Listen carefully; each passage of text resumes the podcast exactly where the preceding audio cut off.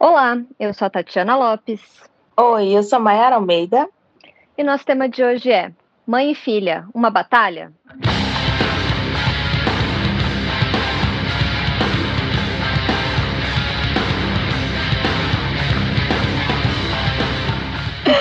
o UFC vai começar. Vamos ver quem está aqui conosco para juntas a gente esclarecer e tentar fazer desse assunto algo leve. Será possível? Vamos lá, meninas?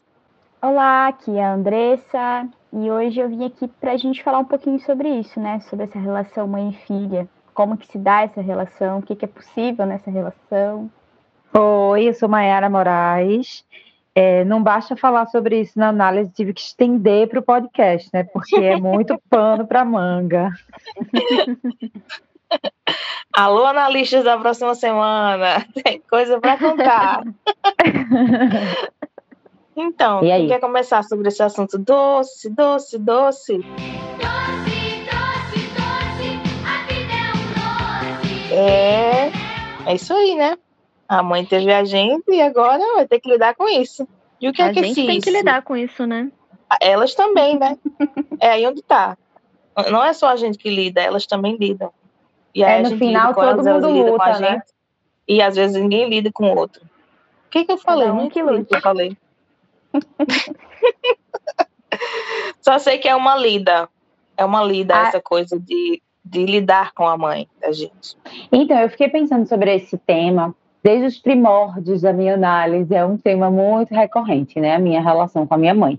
Sendo que aí, depois que eu comecei a atuar na clínica, eu comecei a perceber que não era só eu, né? Que assim, as mesmas queixas muitas vezes, as mesmas angústias estavam presentes ali também. E eu comecei a pensar sobre como é difícil a gente, é, pelo menos para mim, né? Tô falando a gente, mas assim, como é difícil enxergar a minha mãe num lugar de mulher, enquanto eu tô me enxergando no lugar de filha. E foi até um, um, ponto, assim, que eu conversei quando eu tava falando com a Andressa, né? Sobre, tipo assim, é isso, quando, quando eu sou filha, eu não consigo entender algumas coisas, mas se eu estou sendo só mulher, aí eu, ah, é, enquanto mulher tá tudo bem, mas com, com filha não tá tudo bem, não. E aí eu fico pensando como é difícil realmente a gente ficar lidando com essas, com essas movimentações das funções, né? É, e aí é onde fala que essa questão da lida, né? De lidar. Será que a gente lida com isso sozinha? Ou sozinha com as amigas? Ou sozinha com a analista? Ou a gente, a gente lida com a nossa mãe? Porque muitas vezes essas, essas, essas compreensões ou essas tentativas de conversas, elas são barradas, seja por nós ou seja pela nossa mãe, porque não querem falar ou porque não sabem como falar sobre isso, porque também não houve uma conversa anterior, no caso com a nossa avó. Então essa essa pequena tríade, não pequena com relação à importância, mas essa questão geracional, né, do que falar, de como falar, é, eu vejo muito presente também, na minha vida e na minha clínica. É que eu acho que vai muito para um lugar também de, ah, para que falar? Vou deixar, vou levando, vou levando, né? Até que uma hora isso explode. E muitas vezes, quando isso acontece, já não é possível, às vezes, ter essa conversa que seria tão importante, né?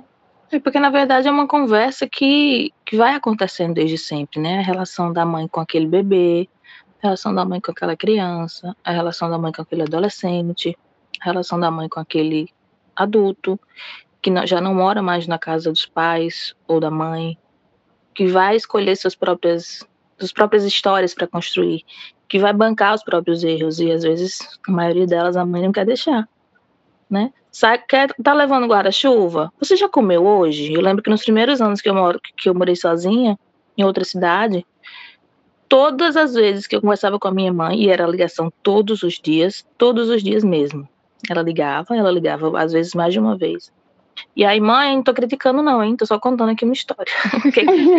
do, do, meu lado, essa história, do lado dela vai ter a justificativa dela, né? E a gente precisa também respeitar. E, e, eu, e depois eu entendi, né, que era uma demonstração de afeto, porque a gente sempre viveu, é, quando morávamos juntas, essa coisa da comida junto. Horário de almoçar, horário de lanchar, almoço na casa da avó. Então, perguntar se comeu era quase que dizer eu te amo. Porque tinha a ver com o afeto que ela estava tentando demonstrar ali. Porque a comida estava vinculada àquela pergunta. Vocês já viveram algo assim? Ah, eu acho que isso é importante de falar, né? essa linguagem de afeto. A gente tem muito uma visão romantizada dessa relação, né? Uma relação de mãe e filha vai ser de amizade, de melhores amigas, de muito amor, uhum. de abraços, de carinho, e que às vezes essa linguagem de amor vem de outras formas, né? Quando a gente está falando de uma relação real. Eu acho esse ponto é importantíssimo, Tati.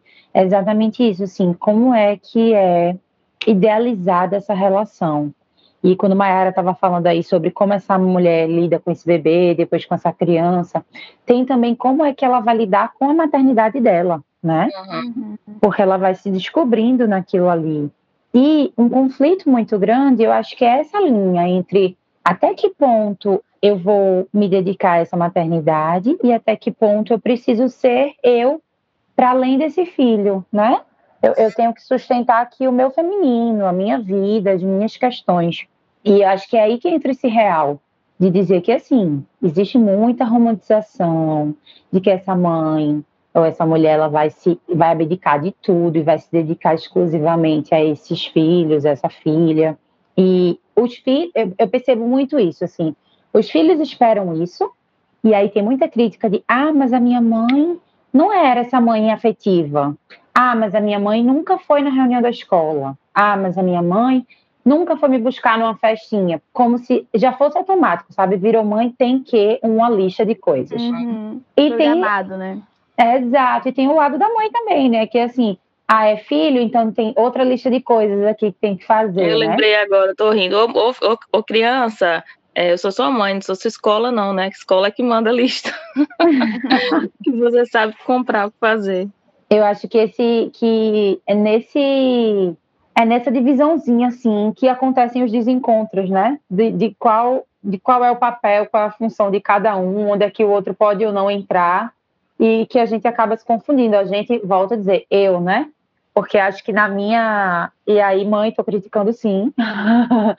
na minha relação com a minha mãe é muito difícil, é muito difícil para mim entender a minha mãe sendo para além de mãe. Mesmo eu, enquanto mulher, como eu disse, sabendo que tá tudo bem aquilo que ela tá fazendo.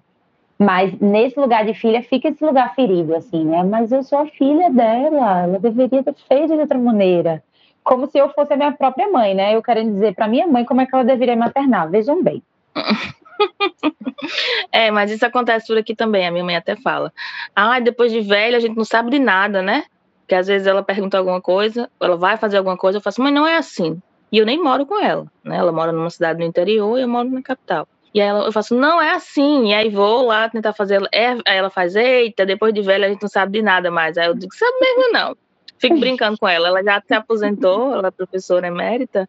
E aí, às vezes, ela vai fazer alguma coisa ou, ou, não quer fazer alguma coisa, ou diga assim, ah, vai, vai fazer tal coisa, já tá com a vida ganha, porque tá, já é aposentado, né? Então, assim, eu fico brincando um pouco com essa realidade, mas deixando sempre muito posto que a gente não é igual. Mas isso não foi uma, uma coisa que eu acordei de repente. Foi algo que foi sendo construído, porque algumas relações ou algumas reações que existiam é, me incomodavam. Então, eu precisei falar, né, que a gente não era a mesma pessoa, que quando ela estivesse na minha casa, aquela xícara tinha que ficar naquele lugar, né? Porque ela limpava e tocava tudo de lugar. Não, mas é porque eu achei. Não, não acho. Deixe onde está, né? Parece uma bobagem, mas na verdade é um marco, é, é, marca a minha vida, como as coisas estão aqui.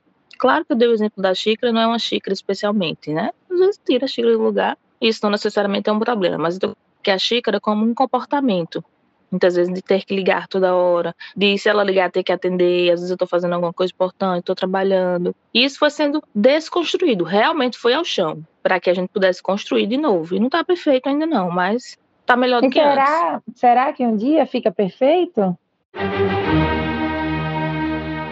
Acho que não, viu? O que, que, é esse perfeito? Né? Infelizmente né? não. É. E eu também, além de ser filha, que eu acho que é uma coisa que é importante, pelo menos para mim, é que eu sou filha de pais separados. Então, isso já me coloca num outro lugar também, né? Dessa responsabilidade de uma mãe que teve que lidar com os filhos de uma maneira mais intensa. Acho que faz diferença também essa questão. Para quem aí é filho de, de mãe e pai como casal, é, eu já vi muitos relatos de que há uma competição é, entre mãe e filha pela figura desse homem nessa relação. Né, por atenção, por escolhas, por preferência, então forma uma dinâmica diferente também. Acho que faz diferença essa dinâmica familiar. É quando o outro participa, às vezes o outro não participa, e realmente a mãe é que tem que dar conta dessa. Sim, também. Então acho que assim, a forma como essa né? dinâmica é formada impacta nessa relação mãe-filha, né? Se tem um Isso. terceiro, como é esse terceiro. É, total. E acho que por muitas vezes também é difícil para essa mulher mãe é, abrir esse espaço para esse terceiro atuar, né? Uhum. Porque a gente fica nesse lugar de eu que sei de tudo, eu que sei fazer. Uhum. E será que a gente. Isso até eu estou fazendo um curso de parentalidade e se fala muito isso assim, no curso. As mães têm muita dificuldade de deixar o pai ser o pai que ele é. Hum. É, é, é, esse lugar de novo, assim, dessa mulher querer, inclusive, dizer para aquele homem como é que ele tem que fazer. É, que bom que tem outra pessoa que faz diferente, né? Porque uhum. imagina se fosse só. Acho perigoso. Na minha relação com o Miguel, por exemplo, eu acho, acho um pouco perigoso, assim, o poder que eu acho, acredito, né, que eu detenho. Porque eu, ele é. é a gente é separado, eu e o pai dele, e eu decido muitas coisas. E aí, até que ponto eu vou conseguir dosar, né? o que é que eu posso, o que é que eu não posso fazer, o que é que eu tenho que, que, que perguntar ao outro ou não. Tem que precisa a pessoa ter muita consciência, viu? Não foi fácil, não. E não é, é fácil é, dos dois lados, né? Isso que a gente está falando. Vem muito disso que a Mayara também estava dizendo, dessa questão de limites, né? De certa forma, é isso, você colocar um limite nessa relação. E eu acho que às vezes é difícil a gente entender que tanto mãe como filha, né? São seres humanos que vão ter suas questões, que vão ter seus seus problemas, suas bagagens, né? Então acaba sendo complicado para os dois lados construir algo, né? Em cima disso. É, não sei se vocês já ouviram essas, essas expressões que eu vou contar nessa reflexão.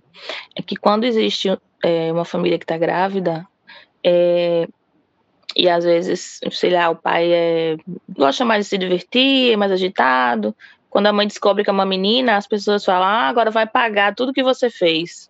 Gente, o que é, que é isso? Como assim? O que é que vem por aí quando é uma mulher? Né? Que reflexão as pessoas têm? Que pensamento vem na cabeça das pessoas quando dizem isso? Porque essa mulher vai fazer o quê? Né, que vai fazer com que esse homem pague todas as, as coisas que ele fez na vida. Sabe, isso me deixa um pouco angustiada, porque coloca a mulher nesse lugar de coloca a mulher nesse lugar de pecadora? Pecadora, é, acho que sim. Acho que pecadora. Devem ter outras palavras também, mas essa uhum. supre. É, eu acho que eu acho que a expressão até fala assim também às vezes, né? Vai pagar os pecados com essa, com essa filha que nasceu. Uhum. É, e aí a mãe, do outro lado, fica pensando, ai meu Deus, é uma menina. Tenho que, tenho que preparar essa menina para o mundo. Né? Uhum. Tenho que muitas vezes prender essa menina para ela não é, surgir com uma gravidez. Tenho que enfeitar essa menina para que as pessoas possam olhá-la. Então, assim, tem muitas coisas em que a relação, que a, que a, relação mãe e filha vai se formando desde, desde, esse, desde esse espaço que vai aparecendo, que vai se dando. Né? Por isso que eu falei com relação à gravidez e até um pouco antes mesmo, né? E essa relação, ela vai sendo construída a partir daí, né? Desses movimentos, dessas escolhas que a mãe faz pela criança quando ela não pode escolher. Ainda não pode escolher. E aí, quando ela começa a escolher, Muitas vezes ela escolhe algo diferente da mãe. E muitas vezes, quando ela não escolhe algo diferente da mãe, ela escolhe igual, pode-se abrir uma grande, pequena, média competição. O que, é que vocês acham? Eu acho que, com relação a isso, assim, de a gente acha muito que são os pais que colocam os limites. É, e muitas vezes eu vejo que não, é a criança, é essa filha ou filho, que vai, vai botando esse afastamento. Uhum. Ó, aqui não, né? Quando diz, não, mãe, eu quero ficar sozinha no meu quarto, ou quando já está um pouquinho maior e tem o um grupinho de amigas e assim não quer que a mãe participe das conversas, não quer mais que leve na porta da escola. Vai Sabe, eu tenho uma né? paciente que ela tem cinco anos de idade e aí eu combinei com ela, né, que a gente tem no, nessas sessões online, presencial também, mas enfim, fazendo um, um, um retomando, né, os combinados das sessões no online, né? Ela precisa estar no quarto dela, num lugar que ela se sinta segura, com fones de ouvido. E aí, o fone de ouvido não foi usado por diversas sessões porque ela não quis. E aí, eu refiz os combinados, disse a ela que era, como era importante, é, porque eu poderia falar nossos segredos, não queria que ninguém escutasse. E aí ela foi, pegou o fone e começou a usar o fone, né? Aí um certo dia a mãe dela entrou no quarto, aí ela fez: sai daqui, você vai ouvir os meus segredos. Muito engraçado, porque ela tinha entendido, né? Aquele momento ali várias vezes a gente tinha conversado e chegou um tempo que ela entendeu. E aí teve outros momentos que ela precisou é, fazer a sessão na sala, é, por motivo de reforma no quarto e tal. E aí ela botando de fone. Ela estava de fone, aliás, tinha colocado o fone. E quando a mãe passava por perto, ela fazia, sai daqui, com um movimento de mão, sabe? Mãe, sai daqui. Tipo assim, a mãe passando perto dela, ela já imaginava, ela tá querendo ouvir os meus segredos, e ela não deixava mais, né? Já estava ali na cabecinha dela que a sessão era dela. E eu brincava, e parece que tem alguém que quer ouvir nossa conversa. Aí que ela ficava aperreada mandando a mãe dela sair. Mas eu achava interessante, e é isso que estou falando aí, de que muitas vezes é a criança que coloca o limite, né? Porque os uhum. pais querem colados né, naquela situação. E ver que importante, ela tão pequenininha, né, Mayara, já conseguindo. Uhum. Porque tem relações que a, a, filha tem 20 e poucos anos e não consegue descolar. Uhum. Isso, exatamente, por isso que eu falei, né? Essa mãe, inclusive, às vezes, coloca ali a filha como centro do universo dela. Então é um peso muito grande de assim, o que é que, coitada da minha mãe, se eu decido sair de casa? Coitada da minha mãe, se eu decido fazer uma coisa que não é o que ela espera de mim, né? É uhum. É muito difícil quando é assim. Isso, se não é o que ela, né, se eu não for o que ela espera de mim. Eu acho essa frase muito importante. Para algumas mães é como se essa filha fosse uma extensão dela mesma, né? Então como se é, fosse uma mini mãe, né? Que seria parecida nos jeitos, nos gostos e que vão fazer coisas juntas e que assim, eu vejo isso porque eu acho que foi uma grande frustração da minha relação de mãe e filha. No momento em que eu me dei conta que eu era diferente da minha mãe, e nós somos muito diferentes, em vários âmbitos, assim, no jeito, é, nos gostos, no que gosta de fazer, no que gosta de vestir, na forma de se comunicar. Parece que eu falo grego e ela fala alemão. É uma coisa bem louca, assim. Imagina, gente, ela é nordestina e eu sou curitibana. Então daí vocês já veem que a coisa é bem diferente, né? Epa! Ela, ela é adora sonho. conversar, ela adora falar. E eu sou na minha, eu sou fechada, eu sou mais, né, quieta. Então, são muitas e muitas diferenças que marcaram essa relação e que eu acho que trouxeram essa, não sei se decepção ou frustração para ela, nesse sentido de que eu não seria uma extensão dela. Agora, vê, Mayara falou sobre a, a menina nascer e, e falar isso, né, que vai pagar os pecados, o pai vai pagar os pecados. Também tem uma pressão quando essa menina nasce para essa mãe, assim, de a, minha amiga nasceu, isso. né? Vai ser uhum. a minha amiga, a minha menininha. Nossa, é isso mesmo. É, a minha menininha vai ser pronta. Agora eu vou construir tudo que eu não consegui para minha vida, para a vida dela. Uhum. Nossa, olha, Mari, você me lembrou uma coisa muito real a respeito disso.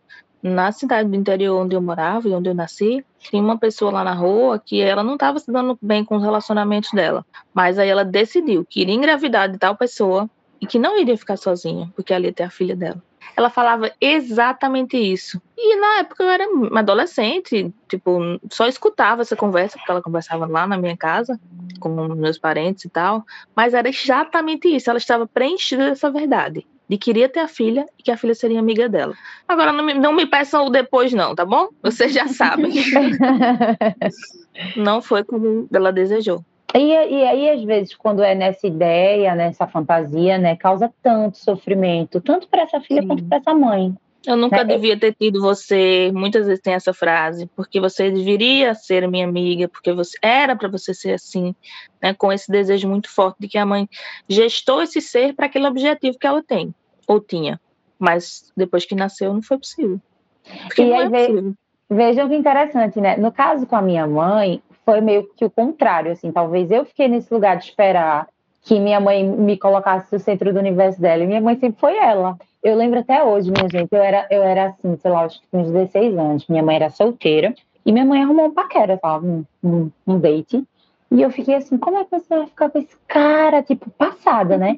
Com menina mais novo do que você, não sei o que, que absurdo. E aí ela só respondeu assim, antes de eu ser sua mãe, eu já sou mulher há muito tempo. E eu fiquei, essa frase não fez nenhum sentido, né? Eu só fiquei pensando assim, ridícula. Mas depois de anos, eu fiquei tipo, cara, é isso. É isso, né? Ela não tá aqui para me servir, não. Porque eu acho que eu pensava muito isso também, né? Você me botou no mundo, você é responsável. Você agora não pode mais querer ninguém, só a mim. Coitada de mim, né? minha mãe, bem cirúrgica, assim: olha, minha filha, eu sou mulher há muito tempo, lide com isso. Pronto. E aí é interessante, porque eu também tenho que lidar comigo enquanto mulher, né? Que assim, eu acho que é sempre difícil isso, né? Da gente se enxergar, enxergar o outro enquanto indivíduo e separado da função dele.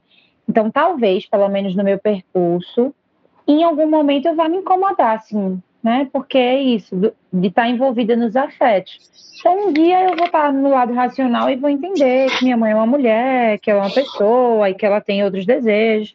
No outro dia eu vou entender que ah, eu sou essa criança que queria que tivesse sido assim ou assado. Acho que por isso é tão importante a gente estar em análise e alguma terapia ou com, conseguir dialogar sobre essas questões, né?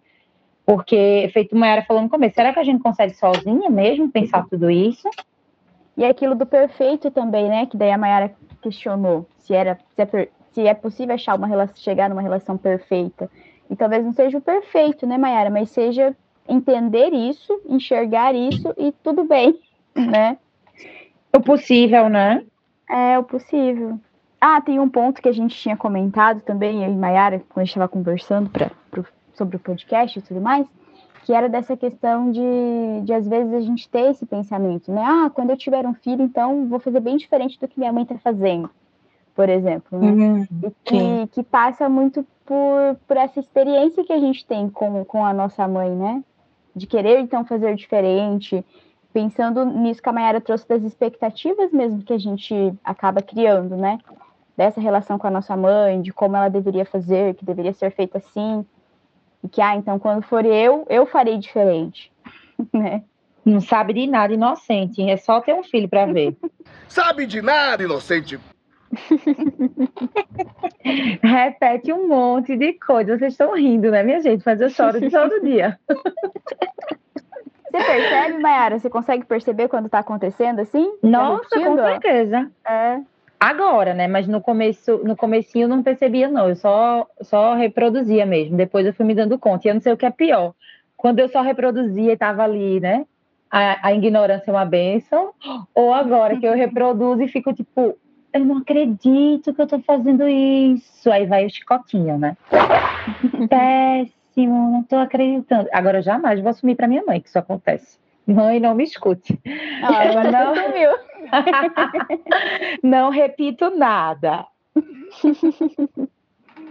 Eu acho que é uma relação muito, muito louca, minha gente, assim, é... Ana Sui fala, né, que a mãe é o primeiro nome do amor. Acho isso bonito, e acho muito louco também, porque é uma super responsabilidade, uhum. né? Uhum. De fato. E eu falei no início sobre essa questão transgeracional que vem a partir né, da nossa avó, pelo menos considerando que a psicanálise, inclusive, considera essas três gerações, né? A avó, a mãe e a filha, que no caso somos nós, né? As filhas. Uhum. As filhas da mãe, muitas vezes, uhum.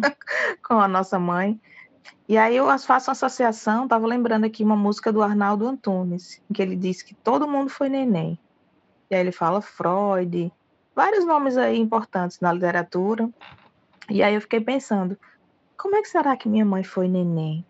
Sabe? Eu nunca perguntei para ela. Mas agora esse episódio está me deixando com essa vontade de saber.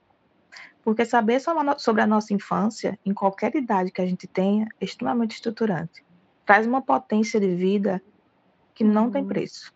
A gente saber sobre nossa infância. Eu, enquanto trabalho, é, profissional que trabalha com fãs, que são sujeitos menores, sei da importância disso.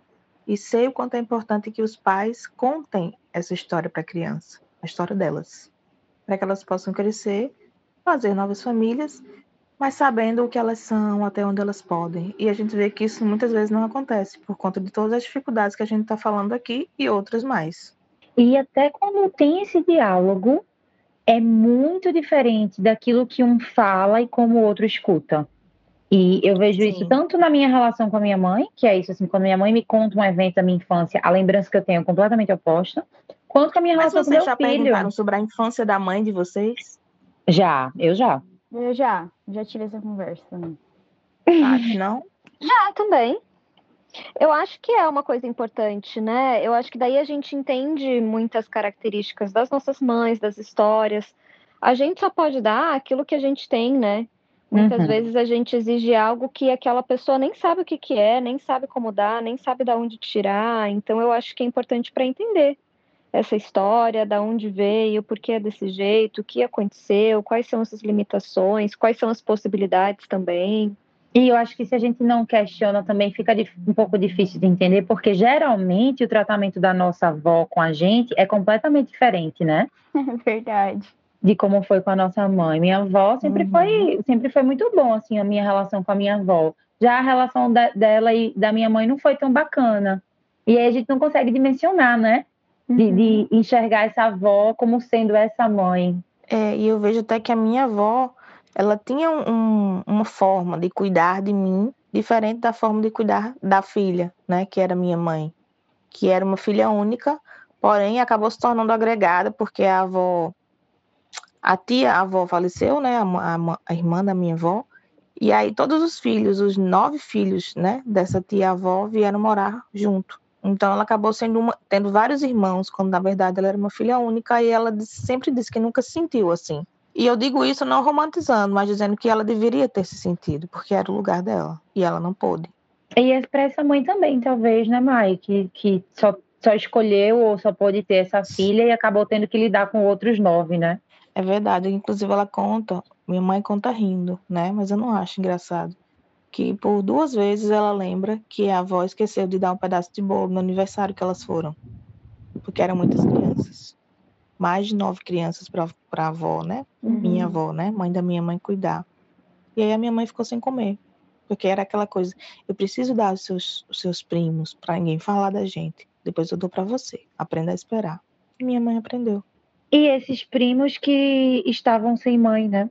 Pois é, todo um, todo um questionamento. E você É. falou algo interessantíssimo, que é se questionar. A gente precisa realmente se questionar para poder entender alguma coisa disso tudo. Se a gente quiser entender alguma coisa, a gente tem que se questionar. Se já é difícil questionando, imagine sem. Verdade. E questionar também essa romantização que há nessa relação, né? Nem sempre vai ser como, como dizem, essa super amizade, essa super proximidade. é, E assim, respeitar quando não tem condições, eu acho, de haver uma boa relação. Existem Sim. relações que podem ter uma recuperação, podem ter um trabalho, pode ter uma aproximação, mas tem relações que causam muito mal. E aí a gente também se autorizar a se afastar um pouco mais, né? Enfim, eu acho que existe também uma, um julgamento, né? De, nossa, essa pessoa não se dá bem com a mãe, meu Deus, essa é uma pessoa horrorosa. Que tipo de pessoa é essa, né? Ai, E total. dessa pessoa se sentir culpada, né? Por não gostar da Uhum. mãe ou por ter raiva da mãe. Inclusive na clínica isso aparece muito, né? É. Uhum. é, da culpa, a culpa de não amar a mãe, como as É. pessoas acham que deveriam ser. Mas são as pessoas que Nossa. acham. Que não tem a sua vida, que não viveu o que você vive. Então, assim, tá Uhum. tudo bem ter raiva da sua mãe. Às vezes é até um difícil. pouco ou pra sempre. Cada, es- cada vida é única, é uma, e vai saber, lid- e vai saber o porquê, né? Dessa sensação, dessa emoção. Mas É. eu sempre atualizo na clínica que é possível sim. Uhum.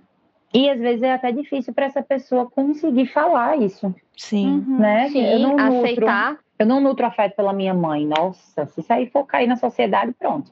Rechaçada essa Uhum. pessoa, né? Com certeza. Assim, assim como a mãe também, dizer que eu não amo meu filho. Ah, sim, verdade. Ser mãe é um aprendizado. Gestar é uma coisa, agora ser mãe é outro processo. Uhum. Exato. Profundo, hein? Encerramos o episódio Profundo. com essa reflexão. Nunca mais eu tinha sido bem profunda, né? É porque eu não estava deitada das outras vezes. Quando eu tô deitada perto da minha cabeça, que é assim no travesseiro, aí eu acho que aprofunda as minhas emoções. Tá vendo, gente? Que é bom gravar deitada? Mas é isso, gente. Acho que esse episódio serve para que a gente repense as nossas próprias relações com as nossas mães, com as relações com filhas, quem já tem filhas, né? Que a gente tenha esse olhar mais aberto também socialmente para essas relações, sem essa romantização.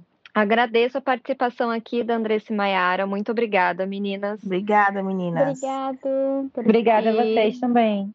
E convido vocês, ouvintes, a nos acompanhar nas redes sociais, arroba Afteranálise, tanto no Instagram quanto no Twitter. Podem deixar sugestões de novos temas para novos episódios. Podem deixar lá nos nossos comentários como que é essa relação mãe e filha, como que vocês veem essa questão. E toda terça-feira sai episódio novo por aqui às 10 da manhã. Então, até o próximo episódio. Até Tchau, logo. tchau. Tchau, tchau. Tchau. Tchau.